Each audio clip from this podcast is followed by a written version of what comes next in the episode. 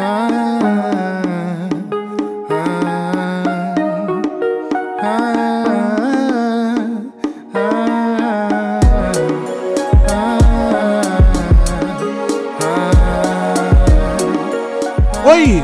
bem com você? Meu nome é Thiago Cabral, sou psicólogo e escritor. Oi, meu nome é Bruna e eu sou especialista em dançar o scratch. Bem-vindos ao podcast Segurando Vela, o podcast onde você segura uma vela enquanto escuta esse casal maravilhoso falar sobre política disfarçada de cultura pop. Hoje nós vamos falar sobre The Office, aquela série maravilhosa que você já deve ter ouvido falar, mas que talvez ainda não tenha assistido. Nós vamos falar sobre várias curiosidades, coisas que provavelmente você não escutou em nenhum outro podcast, e nós vamos fazer uma análise interessante sobre The Office e a vida adulta, né, Bruna Reis? Ou não? Talvez. Então fica com a gente até o final que esse podcast tá demais. Vem com a gente. Pode passar um pouquinho dos 30 minutos que a gente sempre promete, mas vai valer a pena. Fica com a gente. Escuta em velocidade 1,5 que aí não fica menos de meia hora. Vambora.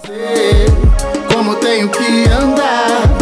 Mas eu tenho o poder, seu padrão não vai me enquadrar.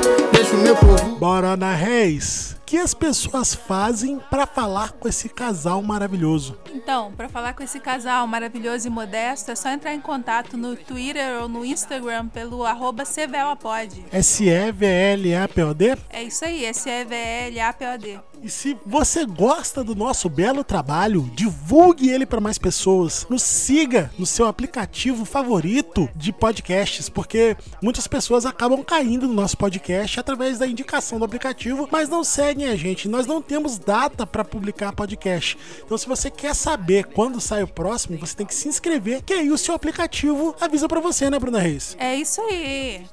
Quando a gente atingir a meta, nós dobramos a meta. Recadinhos aí para as pessoas que escutam o nosso podcast, para os nossos amigos do coração, gente fiel e acolhedora que nos acompanha, né, Bruna Reis? É isso aí, nós, nós acompanha, nos a- Nos acompanha. Vamos ao ranking dos podcasts mais ouvidos da semana, dos episódios mais ouvidos da semana, né? Ou do último período que a gente ficou sem gravar. Que é mais, de uma, mais uma vez o episódio Quem Casa Quer Casa, né? A gente falando sobre habitação no Brasil. Um episódio meio importante, politicamente falando. O segundo mais ouvido foi qual, Bruna? foi o Não Sou Obrigada, né, que fala sobre direito e liberdade no Brasil de 2020. O povo tá gostando de ouvir a gente falar sobre coisa séria, né, cara? Qual o terceiro mais ouvido? Como não se separar na pandemia, né? Dicas pra quem não quer se separar, né? Ou pra quem tá procurando motivo pra se separar também, né, Bruna? Que tem casos que tem que separar, né? É isso aí.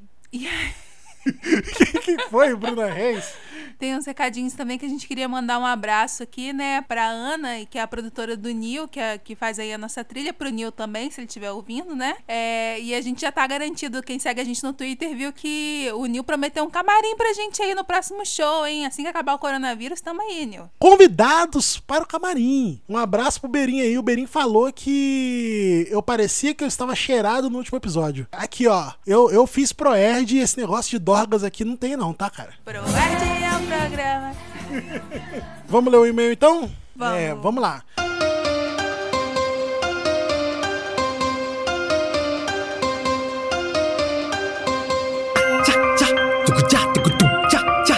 Casal, me ajuda! Temporada a gente começou a ler e-mails dos ouvintes. As pessoas estão. O Brasil de 2020 tá tão louco, Bruna Reis, que as pessoas acham que a gente pode dar conselho pra elas. Olha só que loucura. Eu, você, dando conselho pros outros, Bruno. Você, quando você começou esse relacionamento, você imaginava que você estaria dando dica de relacionamento pros outros? Olha, quem tiver um pouquinho de sanidade aí, não confia muito no que eu falo, não, porque, né? Então, se você quiser que a gente te dê um conselho aqui no nosso podcast, manda um e-mail para podcastsegurandovela.gmail.com que a gente vai ler o seu e-mail aqui se a gente achar interessante, é claro, e nós vamos preservar a sua identidade. Nós não vamos te humilhar publicamente, porque a gente é contra isso, né, Bruna Reis? Ou não? Não garanto nada. Aí o e-mail de hoje, né, é um e-mail que eu me identifiquei muito. E a gente decidiu trazer aqui pro podcast que ele começa assim: Oi, meu, meu nome é Lenino. Lembrando que os nomes eles são nomes fantasia, né? A razão social ninguém sabe, vocês só conhecem o nome fantasia. É, Oi, meu nome é Len- Lenino.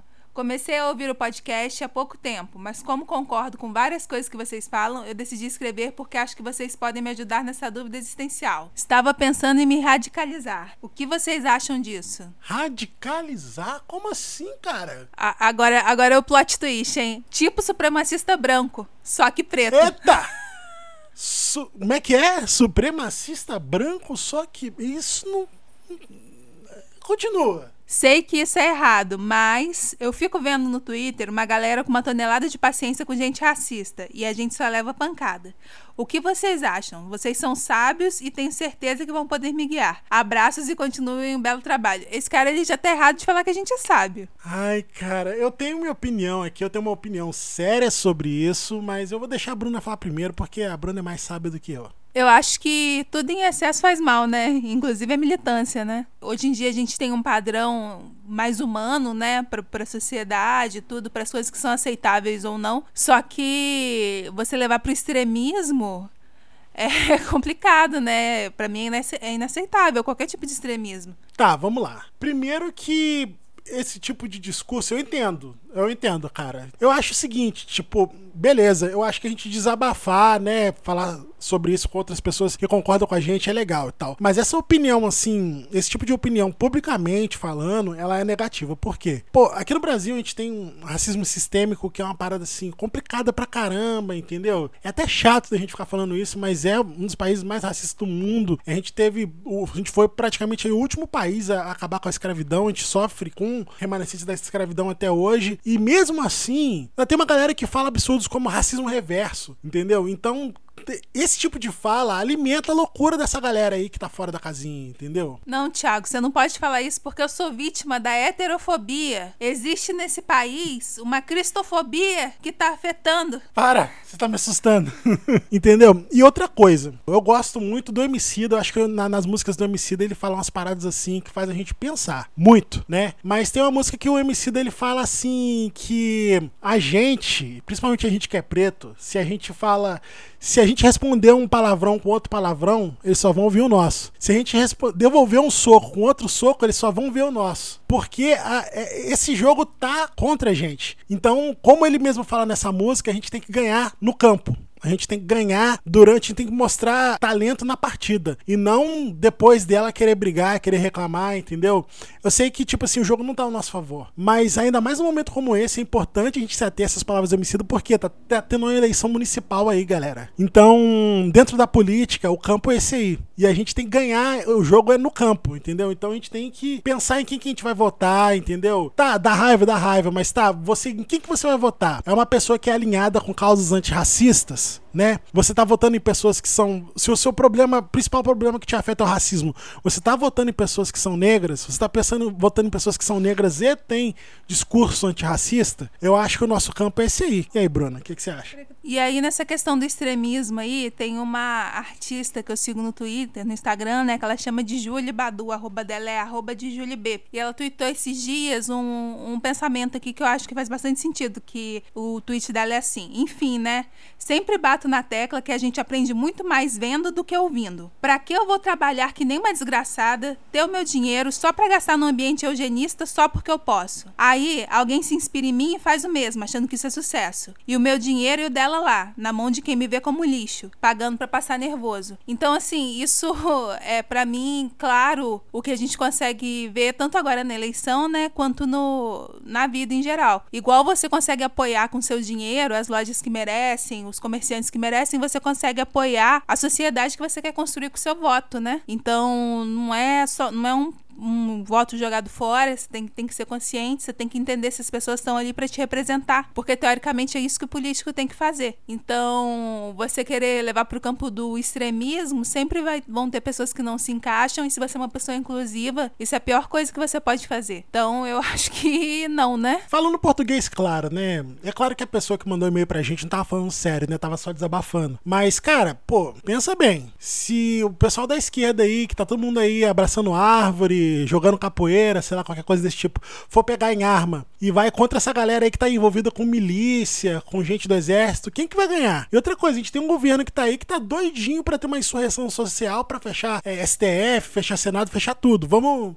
pensar um pouco. Qual a vantagem que a gente tem nisso, né? É, eu acho que vocês têm que se apoiar no ícone Julia Roberts, que quando ela era prostituta lá, ela foi na loja, a mulher não quis atender ela. E depois, quando ela tava toda arrumada, bonitona, ela foi lá esfregar na cara da mulher que ela tinha gastado o dinheiro dela em outro lugar. É isso aí. Você tem que apoiar quem te apoia. Apoia quem te apoia, então. Fica a mensagem aí pro Lenino. Apoia quem te apoia. Assim que a gente faz a revolução. Vamos pra pauta?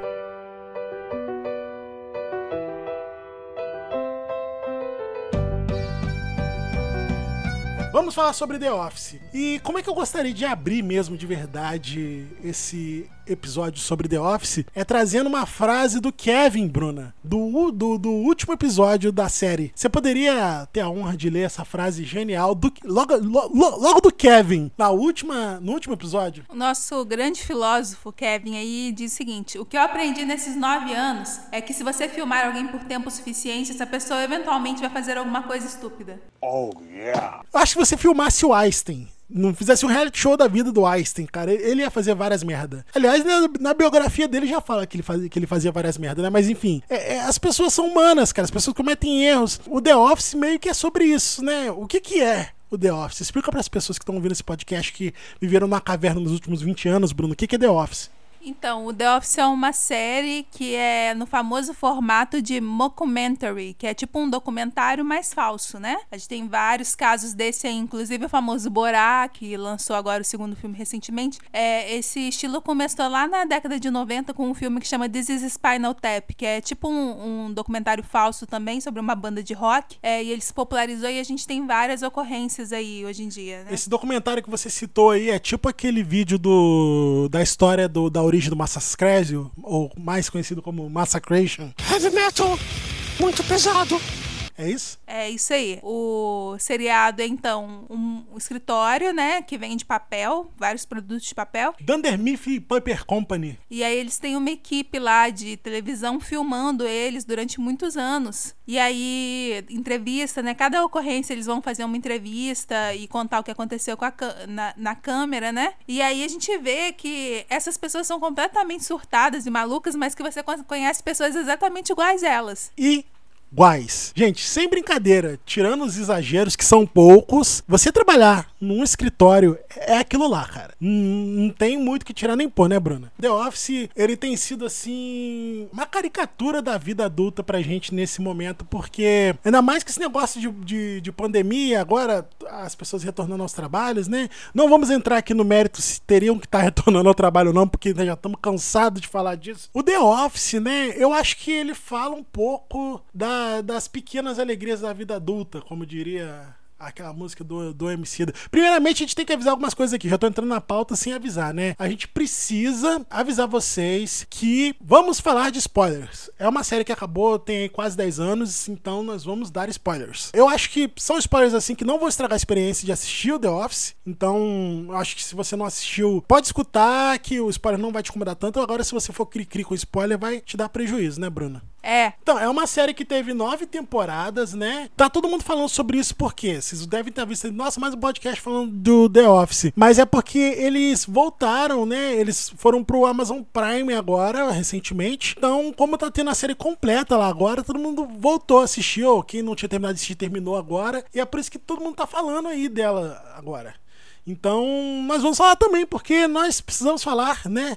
A Bruna tava de férias, né, Bruna Reis? Aí ela teve essa ideia de assistir, né, Bruna? Fala sobre suas férias. É isso aí, eu tava de férias e o coronavírus e o dólar a 7 reais não permitiu que a gente viajasse. Segunda férias, né, durante a pandemia já, né, Bruna? É mesmo. No começo da pandemia eu tirei 5 dias, agora eu tirei 20 dias e foram 20 dias deitados no sofá assistindo The Office. Tudo isso documentado aqui em podcast. Se você escutar os podcasts antigos, vocês vão ver que tem episódios, acho que é o Como não, Como não Surtar na Pandemia, né? Que a gente fala que a gente tá de férias em casa. O The Office é sobre a vida adulta, cara. É sobre como mesmo, né? A gente tem muito essa ilusão do adolescente, da criança, de que quando você crescer, você vai ser uma pessoa chata, metódica, que faz sempre a mesma coisa e que é, é quadrado. Não, as pessoas são muito loucas, né, Bruna? Principalmente a gente na nossa geração, né? As pessoas são inconsequentes, é diferente. Porque, assim, é, a série ela tem algumas dinâmicas que a gente vê que, real, que eram para ter mais consequências, mas na realidade elas não têm. Por exemplo, tem o personagem lá do Dwight e do Jim, e o Jim vive fazendo pregando peças no Dwight. E se isso fosse na vida real, poderia as pessoas se machucarem, poderia rolar agressão, várias coisas que, que eu não teria paciência pra aguentar. E na série, teoricamente, fica tudo bem. Então, va- vamos, vamos, vamos é, ambientar as pessoas, vamos falar dos personagens da série. Né? Eu acho que, tipo assim, no começo da série, a gente meio que entende um pouco que o Jim é o protagonista, porque o Jim é o cara mais. O cara mais normal ali, mais ou menos. Ele não é normal, mas é o cara mais chega perto da normalidade daquela galera ali, é o Jim. Só que você vai acompanhando ele, aí tem o Michael, que é o chefe. Tem, tem o, o Dwight, que é tipo nerdão, né, Bruna? Prossiga aí. É, tem a Pan, que é tipo, ela é, ela é a recepcionista, mas ela é meio bobinha, assim. Tem a Ângela, que é a contadora, né? A chefe dos contadores lá, que ela é a, a louca do gato. Então tem bem esses estereótipos, assim, né? Tem o Oscar, que é o contador também, só que ele é tipo CDF, né? Ele não é nerd, ele é tipo CDF. A certa altura da, da, da, da série você descobre que ele é gay, né? E tem o Kevin, que é o cara que é o típico funcionário do lugar que ninguém sabe por que tá lá e porque não foi mandado embora ainda. Tem a, a Kelly. A Kelly também. A Kelly é a. A Índia, né? Indiana, Indiana. Índia, Índia é. Nossa, pataxó, sei lá. Guarani. A Kelly é, é, é Índia, ela é tipo do, do, do relacionamento. Falou Indy de novo. Falei Índia de novo. Ela é tipo do relacionamento com o cliente. Tem o Ryan, que é o estagiário. Sempre tem o estagiário, né? Mas quem, Bruno? Tem a Meredith, que é relação, relacionamento com os fornecedores, né? E tem o Creed, eu não sei o que, que o Creed faz. O Creed é do controle de qualidade. A, a Meredith é o, é o alcoólatra, né? Sempre tem o alcoólatra também. O Creed é o creep, né? Sempre tem o bizarro, o velho bizarro esquisito, que não entende as, as piadas. E sempre tem quem, Bruna? O famoso Tia Cabral. Não, não, Michael Scott. Tem sempre o Michael Scott também, que é o chefe sem noção, né? Que a maioria, dos, a maioria dos chefes nunca tem noção, né? Então tá bem retratado o Michael Scott, que é, na verdade o Michael Scott ele foi o chefe por mais tempo, gerente, né? Da filial lá, da Dunder Mifflin Paper Company. Mas você sabe quem que você esqueceu? O Toby. Nossa, o cara do RH, é, o cara do RH, o Toby. Eu fui- logo eu fui esquecer o cara do RH, né? E essa série, ela começou na Inglaterra, né? Ela, te- ela, a versão que a gente conhece aqui é a versão americana, né?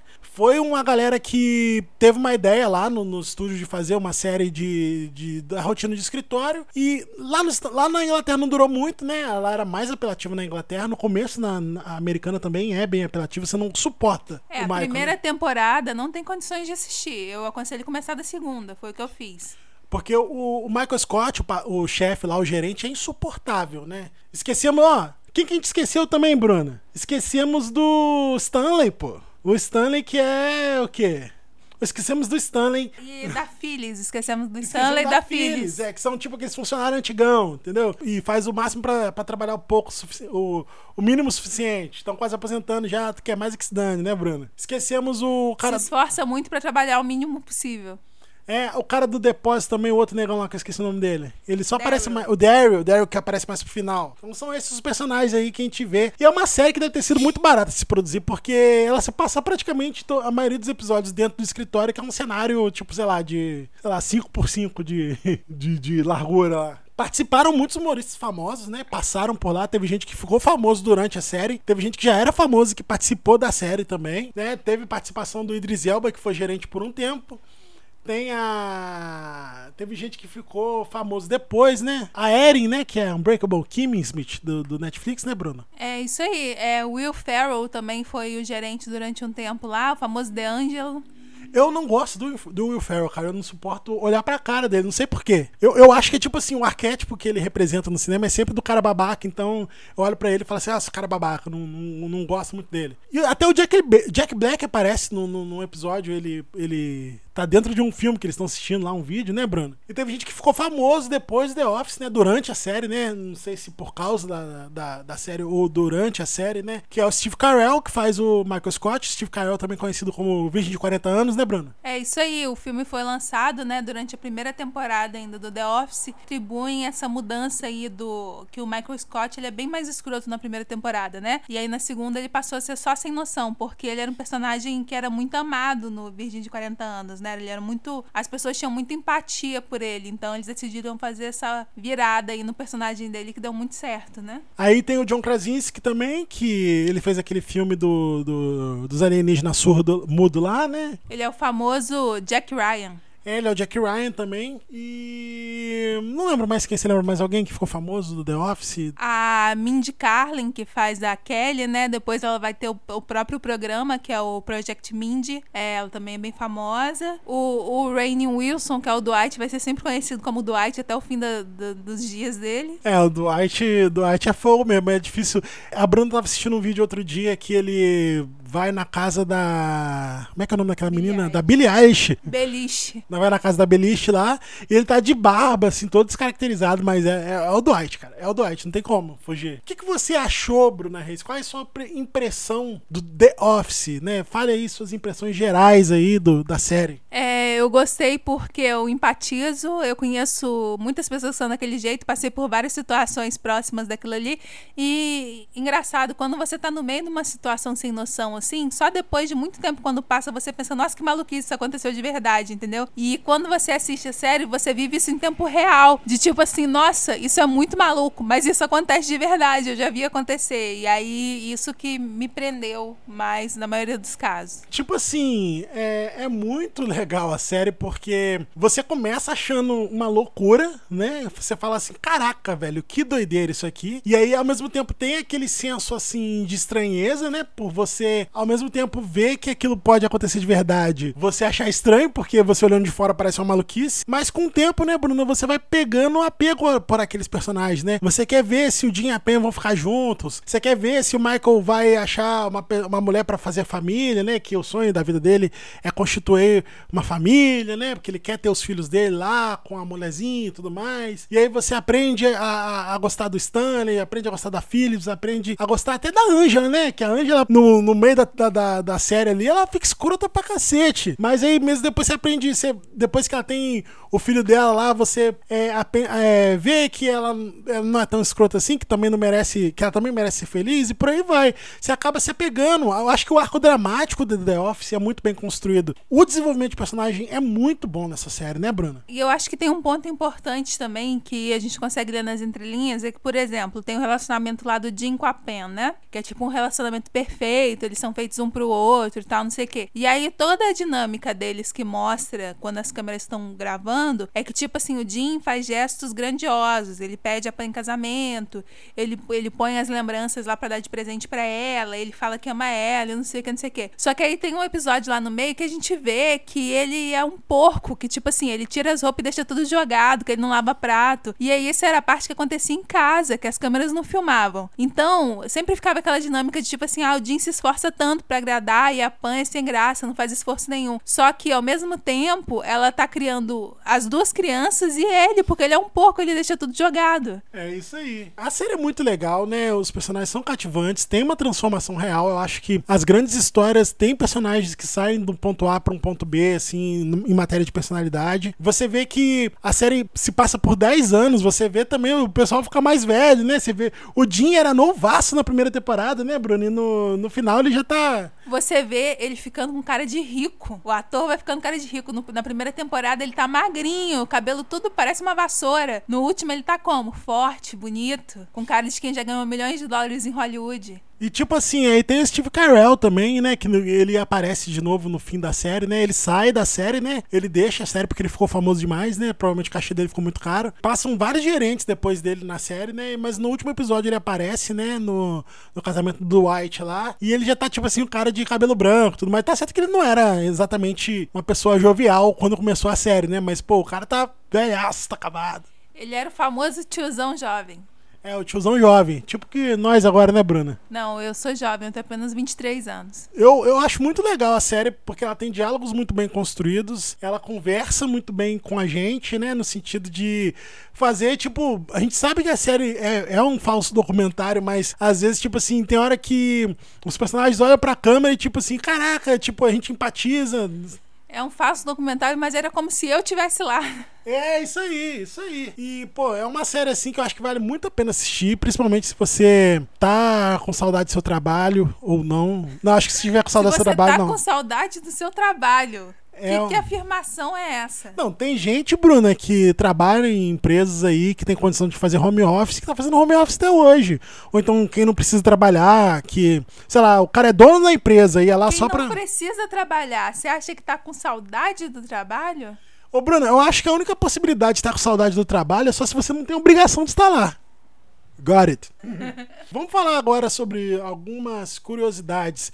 Eu achei um, um artigo, Bruna Reis, da Gender Work and Organization, que é tipo um periódico científico que fala sobre questões de gênero nas organizações, falando que o The Office, de certa forma, ele, ele ironiza né, a heteronormatividade na série, porque a gente tem umas situações assim envolvendo gênero, envolvendo é, homoafetividade também, que são bem complexas, né? Então eles falam que a série, em certos momentos, ela faz uma crítica por meio da, da, da ironia, né? Faz uma crítica por meio de, da, de você reforçar os estereótipos negativos, né? Como que a gente pode ver isso? Por exemplo, na clássica cena em que o Michael Scott beija o Oscar. Explica para as pessoas que estão ouvindo que cena é essa, Bruna. Então, tem uma arte também, que é a famosa arte do cringe. Pra quem não é igual a Sasha e alfabetizado em inglês, o cringe é o famoso vergonha alheia.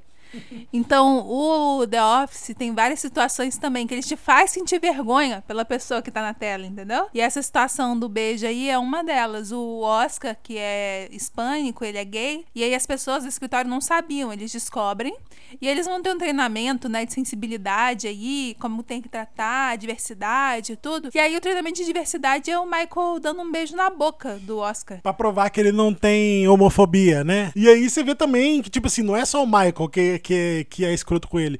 E eu acho também que essa série ela traz, assim, essa, essa visão da questão da homoafetividade, da sexualidade interessante, porque ela mostra a forma, de forma, a forma como algumas pessoas têm certo receio, receio de, de, de, de conviver com pessoas homoafetivas, e sendo que isso é bobo, entendeu? E mostra também que, tipo assim, eu acho que a gente precisa mais discutir mais sobre, sobre esse tipo de coisa, e a gente precisa dar abertura para que essas pessoas tirem dúvidas, né, sobre isso. Não tô falando que isso é uma obrigação das pessoas homoafetivas, tá? Eu acho que, tipo assim, a- é, é muito sinistro. Já pensou, você aí que é hétero, né? Igual eu e a Bruna aqui, e, a- e talvez algumas pessoas que estejam ouvindo, tem muita gente que eu acredito que seja gay também que esteja ouvindo a nossa nosso podcast, mas pensa bem. Você ser obrigado a falar da sua intimidade para outras pessoas, ser obrigado a falar da sua sexual- sexualidade para os outros. Quem é hétero não tem que passar por isso. Então eu acho que, tipo assim, quem é homoafetivo, seja transgênero, né, questão de gênero também incluído, né? Eu acho que é tipo uma invasão muito grande, a pessoa tem que ficar explicando todo o tempo o que, que ela é, como é que são as genitálias dela, como ela se relaciona sexualmente com outras pessoas. E na série tem umas cenas muito assim, tipo, alguém vira pro Oscar e fala assim: Oscar, você que é gay? E faz uma pergunta bizarra, entendeu? Eu acho que, tipo assim, a gente tem que dar abertura para as pessoas tirarem as dúvidas sim, mas isso é um papel da sociedade, não necessariamente das pessoas que são homoafetivas, né, Bruno? Inclusive, quando a gente fala de aula de educação sexual nas escolas, é sobre isso também, né? Existem dúvidas básicas que as crianças vão ter, porque criança tudo é um porquê gigante, né? E a aula de educação sexual não serve para ensinar as crianças a fazer sexo, ela, serve para para mostrar como as coisas são, para indicar, porque muitas crianças, elas, porque a gente sabe que existem as crianças LGBT aí, né?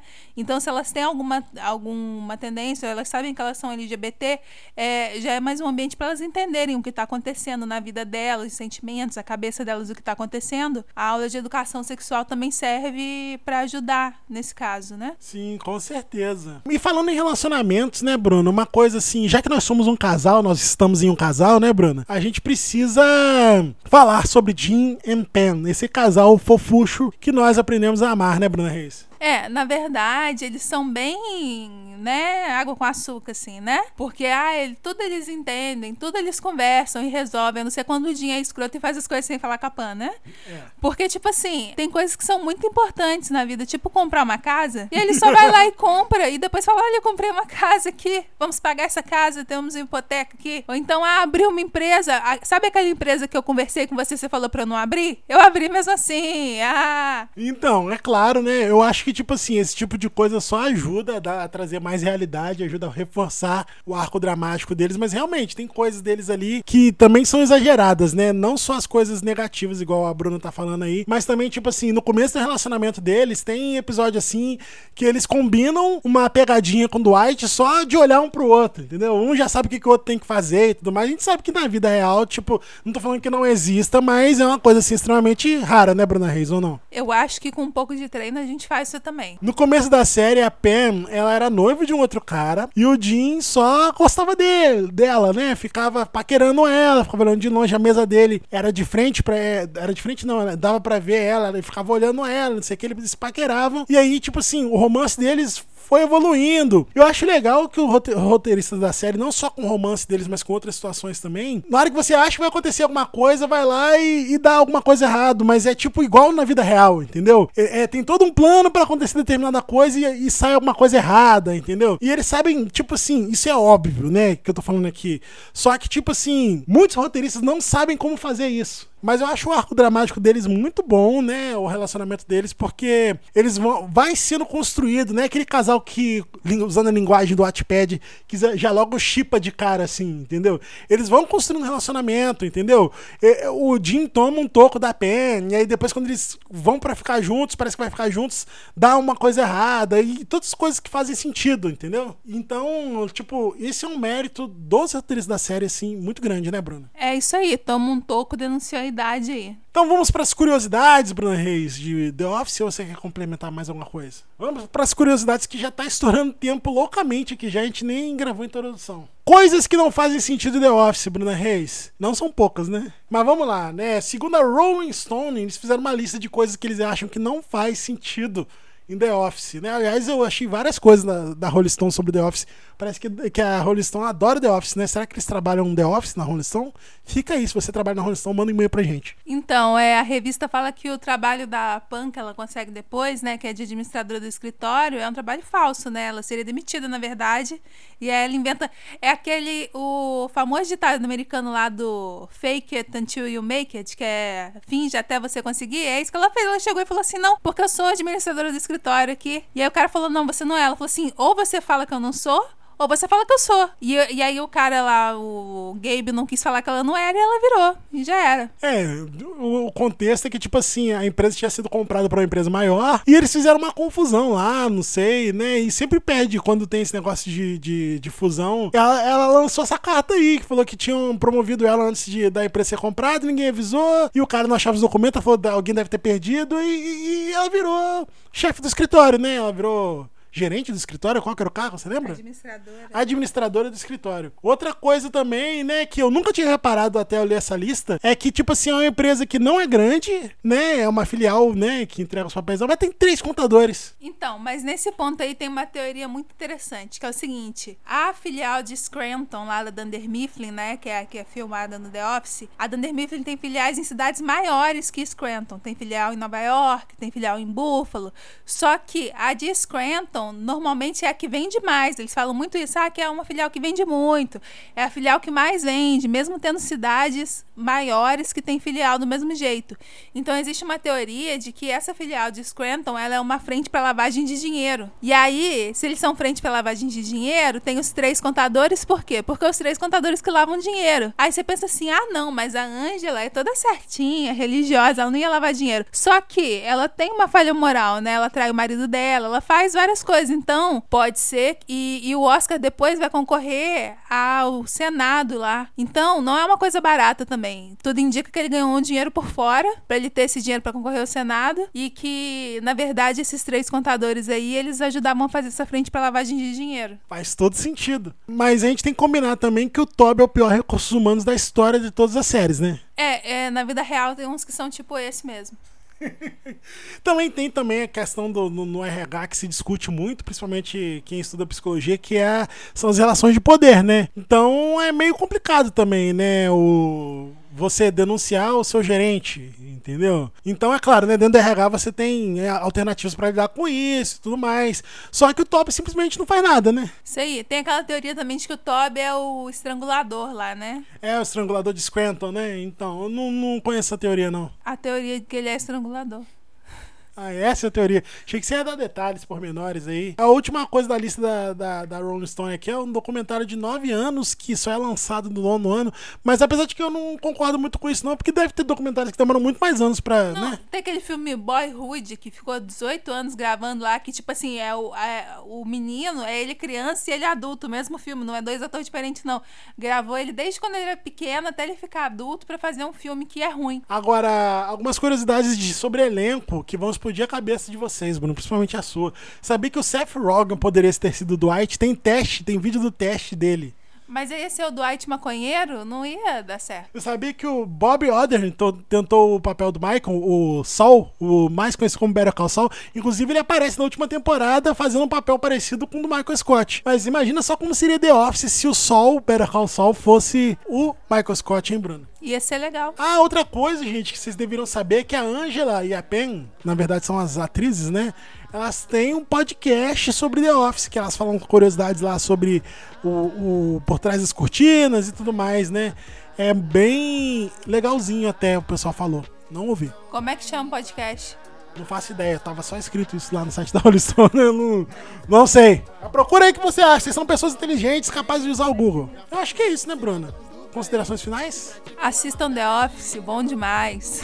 E não se esqueça, se você está ouvindo esse podcast e você chegou aqui por acaso, siga a gente nas redes sociais, assine o nosso podcast no seu aplicativo favorito. Obrigado por assistir até aqui. Forte abraço. É isso aí. You took me